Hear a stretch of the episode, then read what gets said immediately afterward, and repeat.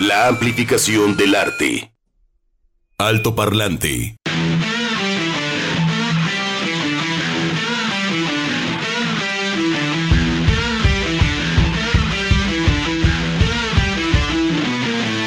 Doce con cinco minutos en este jueves 22 de septiembre. ¿Cómo están? Muy buenas tardes. Bienvenidos a JB Jalisco Radio. Esto es Alto Parlante. ¿Cómo estás, Juan Pablo? Con la maraca, tú la maraca y yo guitarra. No, está la maraca este, triste. Hoy no estoy, sí. Sí. Platícanos, Este- por favor, Juan Pablo. Buenas tardes. Mediodía, 12 de la tarde con 6 minutos, ya dobló el día por acá en la capital de Jalisco. Ahorita nos reponemos, pero sí, todavía traigo ahí como, como dicen en términos aéreos, ¿no? Me desbalancearon el estado, la estabilidad del avión. Hace dos horas, eh, pues se hizo, se hizo público Oficial. oficial en diferentes redes sociales el fallecimiento del enorme cineasta mexicano de origen veracruzano, Jorge Fons.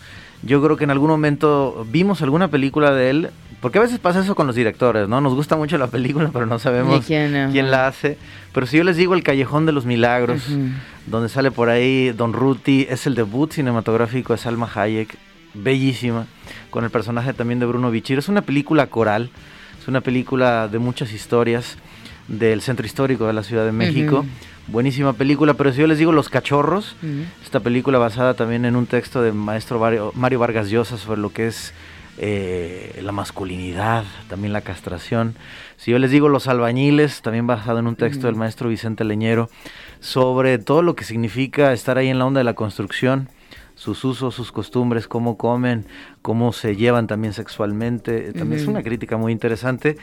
En fin, yo lo recuerdo, le mando un, un saludo a mi maestro Eduardo de la Vega Alfaro, que pues ahora sí que nos enseñó el sendero y el camino de apreciar el cine con otros ojos. Lo primero que yo vi de él fue El Callejón de los Milagros, pero hacia atrás fue Fe, Esperanza y Caridad, eran tres cortometrajes, uno de Alberto Bojorques, otro de Luis Alcoriza y otro de Jorge Fons, y ese hablaba sobre la caridad, de cómo Sara García, si no mal recuerdo, es un corto, una película la componen estos tres cortos, Fe, Esperanza y Caridad, y ella da una limosna a un niño y a partir de eso, como efecto mariposa, todo el caos que provoca el mal llamado asistencialismo, es una crítica al sistema priista en su momento. Entonces él supo lo que era la censura y si no ubican ninguna de estas películas, les digo, Rojo Amanecer, O sea, llevarte así de suavecito con el régimen este anterior, eh, una película que curiosamente Valentín Trujillo produjo. Valentín Trujillo, sí, sí, sí, aquel este, de las películas de trancazos Y y, de las balazos novelas, ujú. y de las novelas. eh, se aventó el tiro, dijo yo voy. Valentín Trujillo en algún momento quiso hacer también cine social, ¿no? Con esta de ratas de ciudad y demás, pero bueno, todos ellos, todo este tipo de cine, pues muy también de, de Luis Buñuel. Pero bueno, el hecho es que Rojo Amanecer es un antes y un después, una película muy pequeñita, todo sucede realmente en un cuarto, pero entiendes perfectamente lo que está diciendo, sientes la rabia, sientes el miedo de aquel fatídico 2 de octubre del 68. Entonces, pues sin memoriam, el maestro Jorge Fons, entonces siguiendo medio bajoneadito, pero este, ahorita nos reponemos, viejo. Bueno, un momento, un momento Sí. y hay que vivirlo y hay que sentirlo. Y gracias por compartirlo. Descanse en paz el maestro Jorge, Jorge Fons. Fons. Gracias por su obra, ¿no? Sí. Gracias por, por este legado también. Y la escuela, la escuela Sí. que deja el maestro Jorge Fons. ¿Se acuerdan en que luego hubo un, un comercial de la, eh, de la Cheyenne, apa, de todo esto será tuyo, mijo? Y, y la Cheyenne, apa, bueno. Eso curiosamente le compraron la idea. Él tiene un, un corto que se llama La Cumbre, donde es, es- es muy sobrio, eh, sube por ahí un hacendado y, y le dice a su hijo, ay mira, me está haciendo hasta nudo en la garganta. Y este hacendado dice, mira, todas estas tierras, mi hijo, van a ser tuyas cuando yo muera. Y se queda así la, la cámara y luego sube un indígena, un indígena con su hijo y dice, toda esta es nuestra tierra desde siempre. Ujú. Y se acaba el corto. Ujú. Entonces luego vendió la idea de lo de la Cheyenne y este y pues bueno, nos divertimos mucho. Entonces sí, tenía un feeling muy muy especial el maestro Jorge Fons. Había una denuncia social, pero también había la parte cotidiana. Entonces, pues sí, ni modo, ya, ya se nos adelantó en el camino. Jorge Fons, no se han dado más detalles al respecto y estaremos al pendiente. Eh, Pues sí de, Sí. de luto, ¿no? La industria cinematográfica. Muchas gracias, Juan Pablo. Gracias también a Edgar González Chavero al frente del control técnico. Listo, Edgar, sí, ¿verdad? Gracias también a Chuck Saldaña en la producción de este programa. Y bueno, pues hoy tenemos entrevistas, tenemos música, tenemos también graffiti, Juan Pablo, pero antes tenemos... ¡Vámonos! Las efemérides. ¡Vámonos! Efemérides. Alto parlante.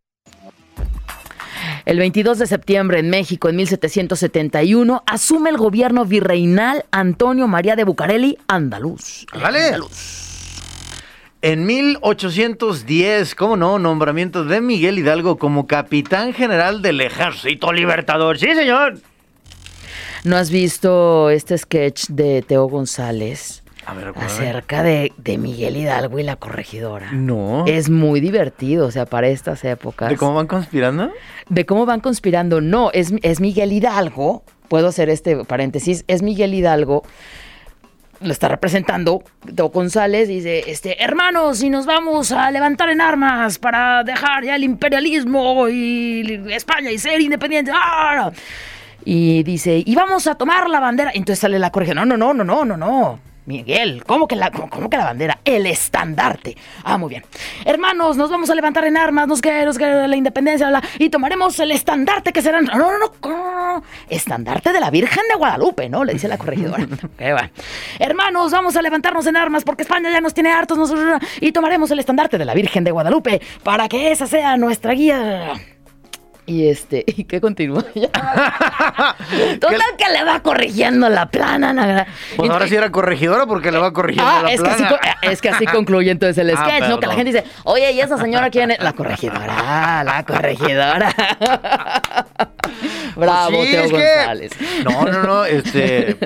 es que eso es lo chido. Él también, eh, bueno, en algún momento creo que fue jugador de los De Panzas fútbol, de, de sí, sí, León. sí. Y para entretener a todos sus compañeros, porque antes, pues bueno, sí había aviones, lógico, se entiende, pero pues salía más económico transportarse a través del camión. Entonces esas horas muertas, él las llenaba con sus compañeros de chistes, ¿no? Yo me acuerdo mucho el de cuando el chavo Fresá va a visitar al Altísimo, cuando entra a una iglesia.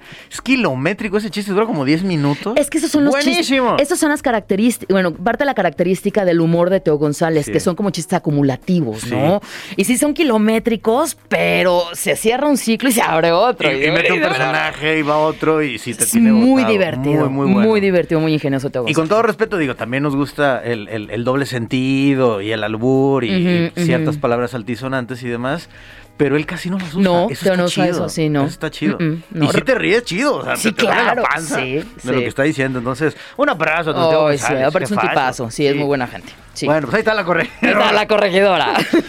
Pues vámonos a En el Mundo en 1600. No, no, no, Juan Pablo. Ay, te- o sea, por favor, en 1969 muere en la ciudad de importante, Ah, ¿eh? muere en la Ciudad de México Adolfo López Mateos, presidente de nuestro país entre 1958 y 1964. Fíjate que tuvimos un compañero chileno que habló del milagro mexicano y este y estábamos viendo eso en, en economía.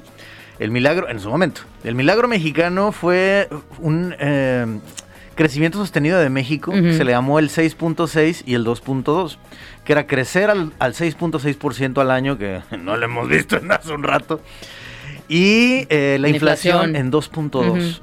Entonces López Mateos eh, fue ya, digamos, uno de los últimos. Inició con Manuel Ávila Camacho, luego estuvo Miguel Alemán, Valdés, luego Adolfo Ruiz Cortines, Adolfo López Mateos y termina con Gustavo Díaz Ordaz. Fue esos 30 años, eh, por ahí creo que Carlos Marín, el de, el de Milenio, decía, mi padre fue taxista y me dio universidad, a mí a mis hermanos. Y luego ahorró y se compró otro taxi que rentaba. Ese era el milagro mexicano. El dólar estaba creo que a unos 50, dos pesos. Ujú. Era el, el- el tipo de cambio. Entonces, pues bueno, ahí está Adolfo López Mateos, que tiene una bonita este, avenida aquí en, en Sí, claro, Guadalajara. eh, pues el inicio de los gobiernos esos neoliberales. Achiech, bueno, ni modo. Ahora sí, Juan Pablo, vámonos al mundo. Y bueno, se termina con Gustavo Díaz Ordaz, luego llega Echeverría y este y pues no hemos vuelto a, a saber qué es eso de la... Uno tiene ciertos ahorritos y luego, bueno, en fin, ni modo. Mil, eh, 1692, ándale pues, Begoña. En Estados Unidos, las últimas víctimas del juicio de Salem son colgadas por brujería. Los juicios por brujería en Salem fueron una serie de audiencias locales posteriormente seguidas por procesos judiciales formales, llevados a cabo por autoridades con el objetivo de procesar y después en caso de culpabilidad, que era la mayoría. Castigar delitos de brujería en los condados de Essex, también de Suffolk y de Middlesex, ahí en Massachusetts, exactamente, en, Bo- en Boston. Cerca, cerca. Cerca, cerca, cerca, cerca de Boston. Este acontecimiento ha sido usado retóricamente en la política y la literatura popular como una advertencia real sobre los peligros del extremismo religioso, ¿Eh? también acusaciones falsas, fallos en el proceso ¿Cómo? y la intromisión gubernamental, gubernamental en las libertades individuales. No existe. Esta última parte, Chuck, es las ¿Eso redes es sociales y la cultura de la cancelación. ¿Qué, Qué, es bello. eso? Ay, qué padre. 1791 nace. Ma- Ándale, mira. Ajá, Michael Faraday debe ser quien estableció la teoría del campo electromagnético y sentó las bases de la física moderna.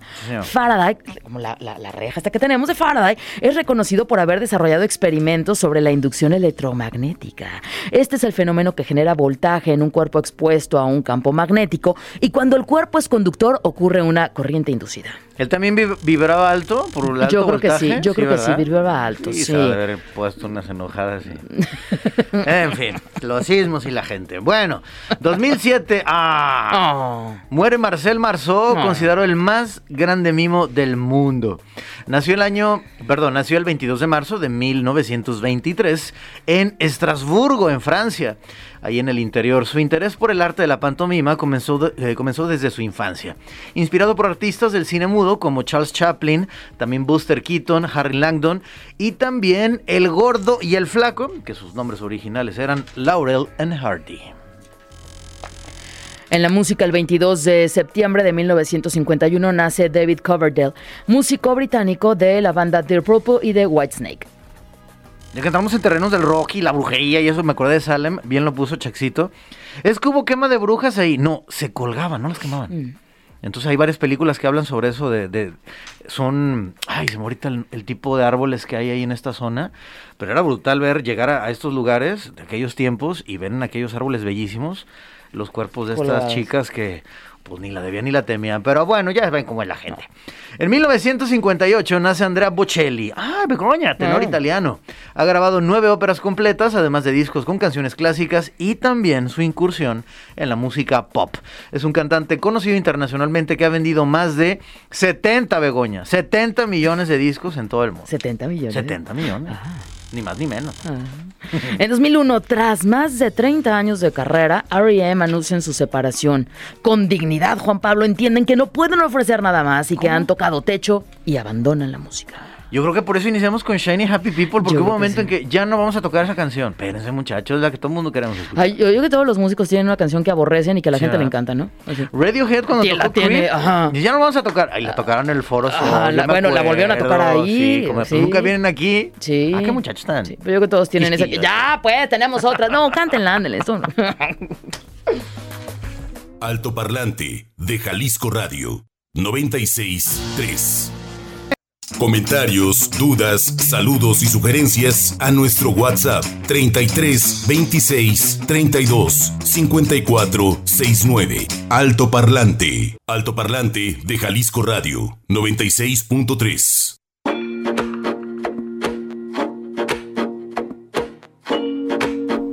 12 con 29 minutos. Regresamos después de. Oye, esta canción, Juan Pablo.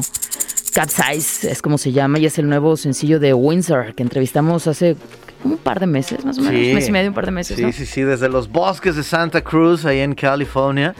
Qué agradable, fíjense, ya- ya, se me está otra vez estabilizando la nave, pero qué concepto tan chido trae este compadre. Me, me- late muy... Y los videos también como muy retros, Sí. ¿no? Los tonos entre pastel y también todos los escenarios que ofrece California entre las playas y estos bosques justamente. Sí, entonces cuando de repente dicen, es que chin, ya todo está igual, se parece en el sonido. No, Este, no, pues no.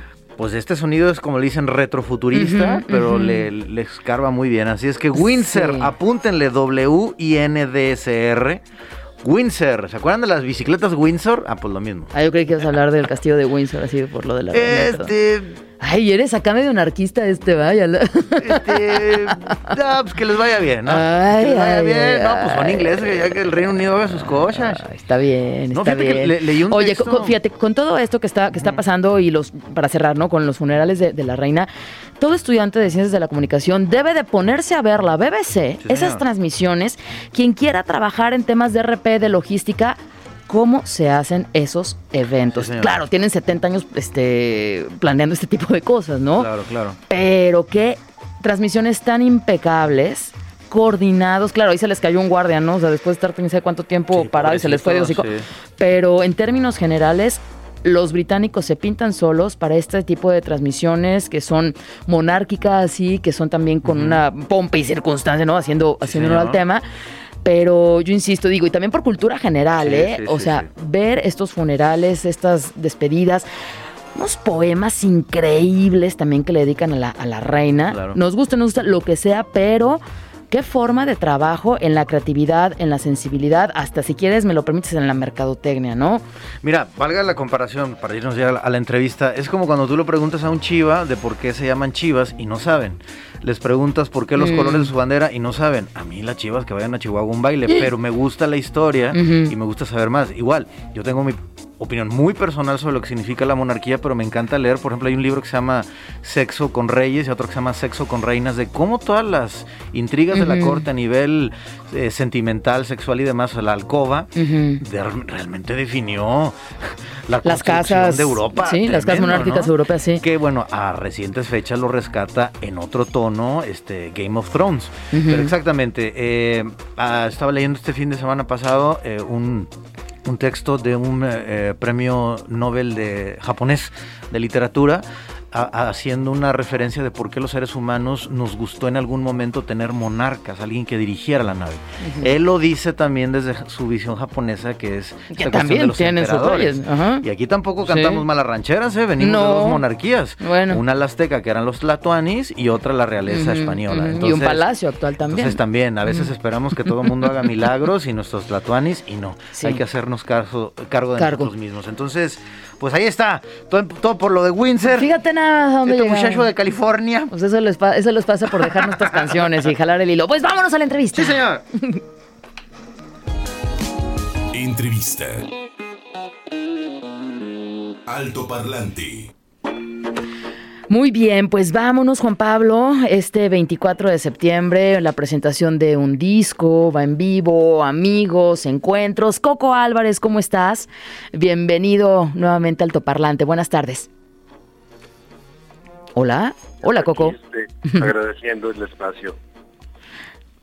Pues muy contentos y digo, yo esta- este, hace también como un par de meses, un poquito más, platicábamos contigo por una exposición que justo acabas de cerrar, ¿no? La, la Ragamix, hace Sí, unos días. No, todavía va a durar Ah, hasta ¿sí? finales de septiembre. Qué bueno que me preguntas. Todavía hay chance de ir a verla y, y bueno, todavía hay una oportunidad. Una semana más, muy Y bien. una semana más. Ok. Que cuando nos invitaste a aquella exposición de, de Raga Mix, salió por ahí Ajá. eh, esta línea, que ahora es lo que nos convoca, del concierto en el Teatro Vivian Blumenthal Coco. ¿Qué onda con los invitados? Porque, este, pues de lujo. Sí, la verdad que este me sentí como ahorita que los estaba oyendo hablar de la monarquía, me sentí como como caminando entre los entre pues gente que admiro mucho, que quiero mucho como músicos, como personas, ¿no? Que han pues les ha tocado picar piedra en el ambiente aquí en, en Guadalajara y en México cuando teníamos que tocar en este en las arenas de lucha libre arriba del ring con manchas de sangre y no había pero lo que hay ahorita, ¿no? Que hay camerinos, ¿qué es eso, güey? Entonces, decías, no manches, güey, ¿cómo que camerinos y que piden lo que van a tomar y todo? No, hombre, man, estaba, sí, ibas a que te lanzaran cosas y pues ya ibas dispuesto, ¿no? Pero qué padre que haya sobrevivido eh, gente de ese tiempo y que sigan prendidos. Ahorita que estaban hablando como un, re- un retro, pues sí, es, es, es mucho que tiene que ver con eso, ¿no? Este, pero a mí se me hace que actualizado, pues es lo que me gusta de la música que yo hago, creo, y me gustaría poder transmitir eso. Presentación del disco Somos. Fíjense la alineación. Esto ni, ni, ni la selección brasileña la tiene.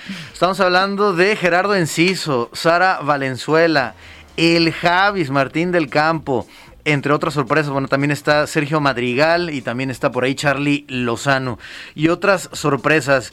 Esas otras sorpresas, ¿sí te las quieres eh, guardar, Coco, o hasta que estemos ahí en, el concierto? Pues mira, una persona con la que grabé mi primer disco se llamó Malandro Mundo, que lo grabé en la Ciudad de México hace ya muchos años, en el estudio donde de Fobia que eran del Chiqui Samari de Leonardo de Lozano, era su estudio.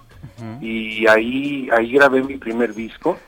Y el Chiquis me habló ayer y me dice, oye, Coco, ¿no habrá chance de echar una rola eh, de las que grabamos allá? Le dije, no, pues yo encantado. Dice, pero tengo una tocada, a lo mejor llego ahí como de colado. Y entonces, bueno, pues no quería decir porque a lo mejor no llega, pero se me hace padre que me haya hablado y que, haya querido participar, ¿no? Claro, ese, ese interés. Y hablando de, esta grabación, Coco, pues el, el, álbum que se graba pues prácticamente durante esta pandemia, ¿no? 2021, 2022, ¿cómo fue este proceso? Sí, fíjate que este álbum se grabó, se grabó hace un año y no lo habíamos podido presentar precisamente por eso, por la pandemia pero para mí este el proceso de grabar un, disco eh, pues no tendría mucho sentido si no hay chance de presentarlo en vivo, mm, ¿no? Entonces para mí esto es como la culminación de todo ese esfuerzo que tardamos como un año en concretar. Este fue un proceso lento, muy cuidadoso por parte de Sergio, que es muy buen productor, músico, instrumentalista excelente. Aprendí muchísimo con él y bueno pues ahora se ahora se nos da la oportunidad de poderlo presentar en vivo y muy bien acompañado sí. Oye, Coco, tu, tu, proceso creativo para crear este álbum y, y, retoma y retomo la plática que tuvimos para que nos platicaras bueno que charláramos acerca de Ragamix tú decías no pues que en la pandemia me volqué no en la creatividad completa este tanto en esta en estas instalaciones como también en, en la música las letras que también son tuyas no sí la música y la letra son todas mías sí y este tuvieron pues son puras cosas así como que yo no puedo escribir eh, algo que no tenga que ver con algo que yo haya vivido, sentido, imaginado, ¿no? Se me es muy difícil y entonces este, pues sí es como como muy personal, muy íntimo y con mucho cariño, sí, así así siento que fue el proceso. Claro. Pues hay artistas inquietos, en este caso como tú, como José, que de repente van a la plástica, tú también regresas a estas instalaciones, a, estos gabinetes de, maravillas eh, y también la música. Eh, cuando nos contabas aquellos anécdotas sobre eh, Inglaterra con lo de Pink Floyd, The Dark Side of the Moon y demás. Entonces, tu primera pasión como tal o, iban a la par este tanto pues estas inquietudes como más plásticas y la música o cuál era eh, en aquellos momentos más más chaval o más joven ¿qué, qué, arte te jalaba más sí fíjate que el, arte plástico siempre me gustó. Empecé con fotografía luego me fui a estudiar cine a Londres y este me acuerdo que hice una peliculita ahí en la escuela donde estaba con un pequeño un cortometraje no incluí una, música alucinante y la gente lo que más le gustó fue la música, ¿no? Entonces, yo les digo que a mí me encanta el arte, ha sido siempre mm. el, eje de mi vida, el arte plástico, la música, cine, bla, bla, bla. Pero les digo que cuando, si yo estuviera en una sala rodeado de todas estas cosas que me gustan y llega la música por la puerta, les digo, sálganse todos. ¡Qué chido! Qué bonito. Está buena. Está buena esa metáfora. ya llegó la mera mera. Qué bueno que vinieron, pero, pero este, ya, ya, ya se les acabó el tiempo. Hasta la puerta. Pues híjole, la música no hay, no hay por dónde este, escapar. Pues ahorita vamos a escuchar esta pieza llamada Eres Lluvia, junto pues, la colaboración que tienes con José Force. Pero antes de iniciar el programa, cuando llegué, estaba escuchando la de Malaya. Métanse a Spotify, es el disco Somos, de Coco Álvarez, y, Malaya este me, me, latió bastante. Entonces, Coco, pues haznos la invitación de tu ronco pecho. Este, ¿Qué onda? ¿A qué horas va a ser? ¿En dónde? ¿Y de a cómo y de a cuánto? Claro que sí. Eh, la presentación del disco es el próximo sábado 24, o sea, este próximo sábado, a las 8 de la noche en el Teatro Vivian Blumenthal, que está muy padre, pequeñito, con una acústica muy padre, y está en la calle Tomás B. Gómez, 125. Este, está como muy muy fácil de llegar en Colonia Ladrón de Guevara, ¿no? este, está en un sótano arriba está la escuela de idiomas Prolex de la UDG y abajo ahí, a lo mejor muchos ya lo conocen, yo la verdad no lo conocía y me encantó. Sí. Y este mm, la- el, el- el costo de la entrada es de 200 pesos y se pueden conseguir los boletos en boletia.com o el día del evento, hay unas dos horas antes. ¿no? Muy bien, Coco. Pues enhorabuena por este tercer disco y Coco Álvarez de Amigos este 24 de septiembre. Por favor, eh, Coco, presenta la canción que cantas junto con José Force, Eres Lluvia. Adelante, que es la que Ah, vamos a escuchar. Bueno, esta canción este, la, la compuse de una forma muy sencilla, es como casi casi como un mantra, porque es como un ciclo de, de pocos tonos, pero que va adquiriendo fuerza. Y pues José tuve el honor de que me hiciera voces ahí, ¿no? Entonces pues fue la como la culminación de, de este mantra. Muy bien, pues la vamos a escuchar como para ir calentando motores para este sábado. Un abrazo, Coco. Un enhorabuena abrazo. y pues que venga más arte y más música siempre, contigo. eh, platicar con ustedes y muy agradecido, ¿eh? Gracias. Igualmente, Ojalá Coco. vayan. Cl- claro, Ay, vamos ahí a andar del guanderos, estamos. ¿cómo no? Ok, muchas gracias. Bye. Gracias a ti, Ah. Coco Álvarez, con José Force, Eres Lluvia. Jalisco Radio, la JB. Alto parlante. Encuéntranos en Facebook como Altoparlante JB. Muy bien, 12 con 47 minutos, ya casi nos vamos, Juan Pablo, pero tenemos WhatsApp. leídos o no leídos, pero que hay, hay. Eso sí, ¿no? Oye, ¿qué onda con el Wenx? Dice que anda en la Ciudad de México. Ah, sí, está de vacaciones nada con más su y- nada más y nada menos. Y nos manda por ahí una tocado. imagen de. Ah, sí, sí, sí. Yo creo que se la pasa en mercaditos y en tianguis y en. en eh, sí. Lleve, lleve la va- ropa de la paca, Ajá, ¿dónde llévela. andas? Qué chido, mi Wenx, pero dice, siempre es un gusto, con todo y susto. ¿Qué pasó? No, pues que fíjate, él está en la Ciudad de México. Le mando un, un saludo a, a mi señora madre que anda ahí en Michoacán, fue a visitar a mi abuela y sintió que le movieron la cama pues cerca, cerca del epicentro. Trató de despertar a mi abuela y mi abuela no. Tres veces que le no, estaba dormidísima. No. Así que un saludo al Wenx y a toda la gente que anda por allá en la Ciudad de México. Ricardo Zavala Lomelí, Begoña. Richard, el mismísimo Richard. ¿Le adelantamos una noticia para el lunes o tú la das en exclusiva tomorrow? Pues como tú quieras. No, tú ya que estás aquí. Pues damos la mitad y la Sí. mitad mañana. Tenemos una sorpresa para ti, mi estimado Ricardo Zavala Lomelí. Tenemos una sorpresa para ti el próximo lunes y tiene que ver con la música que nos propones. Hasta ahí me quedo. Ya mañana Begoña dirá más detalles. Ah, bueno, yo mañana lo digo. Este, ¿qué más? Buenas tardes, queridos. Dice, ¿cómo están? ¿Cómo les va de calor? ¿De calor? ¿Calor? No, oye, pues ya llegó el otoño. ¿Cuál calor? Sí, ¿cuál bueno? Pues yo no tengo calor. Dice, yo feliz. Ayer fui a recoger mis boletos para sonidos emergentes. Al fin voy a ver a Babas Tootsie Pop. Está padrísimo ese proyecto. Sí, Sí, sí, está señor. muy divertido. Está Recuerden, sonidos emergentes este sábado, ahí en el C3 Stage y también en el Rooftop. Un saludo al buen Irken García. Así es que, pues muchas gracias. Omar, terminación 2594. bonito. Muy bien, Juan Pablo, pues vamos a la entrevista que tenemos. Artes visuales. Altoparlante. Juan Pablo, ¿qué opinas de los grafitis? ¿Te gustan los grafitis, las rayas, las bombitas, intervenciones? Ay, O qué, sea, ¿cómo qué que vamos a pregunta hablar tan de vandalismo complicada. en la propiedad privada y en los No, muros? no, cálmate, Juan Pablo. ¿Eso es el grafiti o es otra No, cosa? Juan Pablo, mira, necesitas una buena literatura acerca de esto, ¿eh? De arte que- urbano y todo. Yo sí. quiero aprender. Pues entonces vamos a platicar con Jasor. ¿Cómo estás, Jasor? Buenas tardes, bienvenido al Altoparlante. Hola, ¿qué tal? Buenas tardes, ¿cómo están? Muy bien, Jasor, gusto en, en saludarte y por fin, ¿no? Encontrarnos en, en Altoparlante con, con los grafitis, con el arte urbano y con un evento que estás armando que viene por una nueva edición, ¿no? Claro, el, el festival se llama Meeting of Style, que prácticamente ya, ya ha estado acá en, en zona metropolitana y pues viene de nuevo este año. Segunda edición, 7, 8 y 9 de octubre. A ver, ¿qué onda? Eh, si es un festival, uno dice, ah, va a ver trabajar a los chavos, a las chicas, o este, o ya hubo una selección y solamente esos van a trabajar. ¿Cómo está la cosa? Mira, prácticamente ya se lanzó una convocatoria donde tuvimos alrededor de 1.200 artistas registrados. Ajá. De esos 1.200 se seleccionaron solamente 50 artistas. ¿Por qué? Porque pues está como difícil, ¿no? Conseguir material, hospedaje como para tantos artistas y también como para concentrar ahora sí que tantos murales en un solo espacio. La convocatoria fue a nivel nacional, estos, estos 1.200 eh, artistas urbanos, ¿dónde estaban?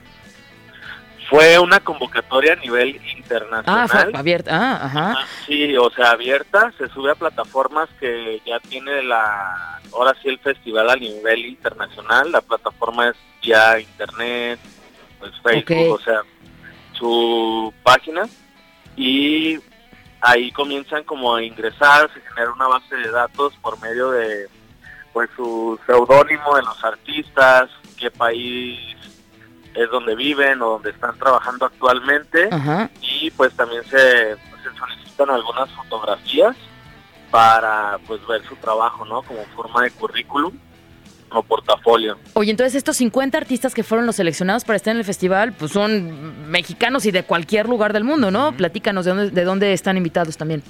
Claro, esta vez de los que se seleccionaron vienen un par de Estados Unidos, de El Salvador, de Colombia, de España, de Brasil y de Ecuador. Órale. O sea, son los, los que quedaron como seleccionados a nivel internacional y nacional vienen de Monterrey, de Ciudad de México, de Puebla, de. Cancún, o sea, de Querétaro, creo que algunos, claro. y la mayoría, pues, se puede decir como que se dividió para también, pues, darle aforo a artistas, se puede decir, locales a nivel Jalisco, y pues también cerca del municipio de la sede, ¿no? Que es Tlajumulco de Zúñiga. Claro. Eh, digo, yo conozco algunas cosas, desconozco más sobre el- eh, las cuestiones del graffiti, pero por ejemplo, te voy a poner un, un ejemplo de cine. De, acaba de pasar el Festival de Venecia, eh, ahorita está el de. San Sebastián, y de repente hay la temática, de repente hay películas que tienen mucho que ver con migración, de repente hay muchas películas que tienen que ver con relaciones de pareja, y, y así. En este caso, ¿qué onda con el graffiti? Eh, es, son letras, son rostros, son temas, digamos, como filosóficos, hay temas como más de pachanga, divertidos. Esta selección de 50, ¿por dónde iban, digamos, los temas de los artistas grafiteros? Mira, prácticamente todos los artistas tienen su línea de comunicación y su estilo, su gráfica. Justamente lo que promueve el Meaning of Styles es como esta diversidad de estilos dentro del arte urbano. O sea, no se enfoca tampoco como solamente a la técnica del aerosol, sino también que pueden utilizar brochas, plantillas o papeles en su caso. La temática como tal que, que trae o la campaña que trae ahorita el INDAJO, el Instituto de la Juventud de Tlajomulco, viene siendo pues temas, temas de paz y también trae un programa que se llama Ruta 360, que justamente es como rehabilitar ciertos espacios que están en Tlajomulco y pues es como lo que se les va a proponer a los artistas como como por si quieren hacer uso como de, de ese programa, ¿no? Si se quieren apropiar y pues dejarle algo padre a Tlajumulco. Y entonces, el 7, 8 y 9 de octubre, el festival, ah, vienen estos 50 artistas urbanos, Jasor, habrá música, o sea, cuando lleguemos al festival, ¿con qué nos vamos a encontrar? Pues con un sinfín de murales, o sea, mínimo van a ser 50, Ajá.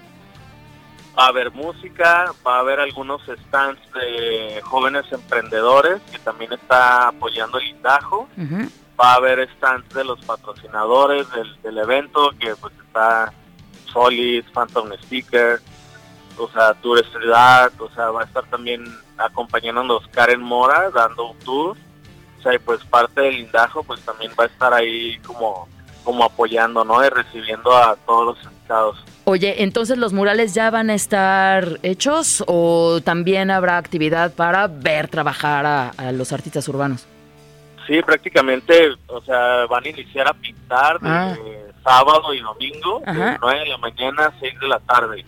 Prácticamente Todo todo, el el día. van día. a estar pintando, y le van a dedicar dos días a su pieza, a su trabajo, y pues la persona que asista va a poder ver ahora sí como la intervención en vivo, todo el proceso, va a tener un Q- código QR para que sepan quién es el artista, cuáles son sus redes sociales, se puedan tomar fotografías, puedan etiquetar el evento.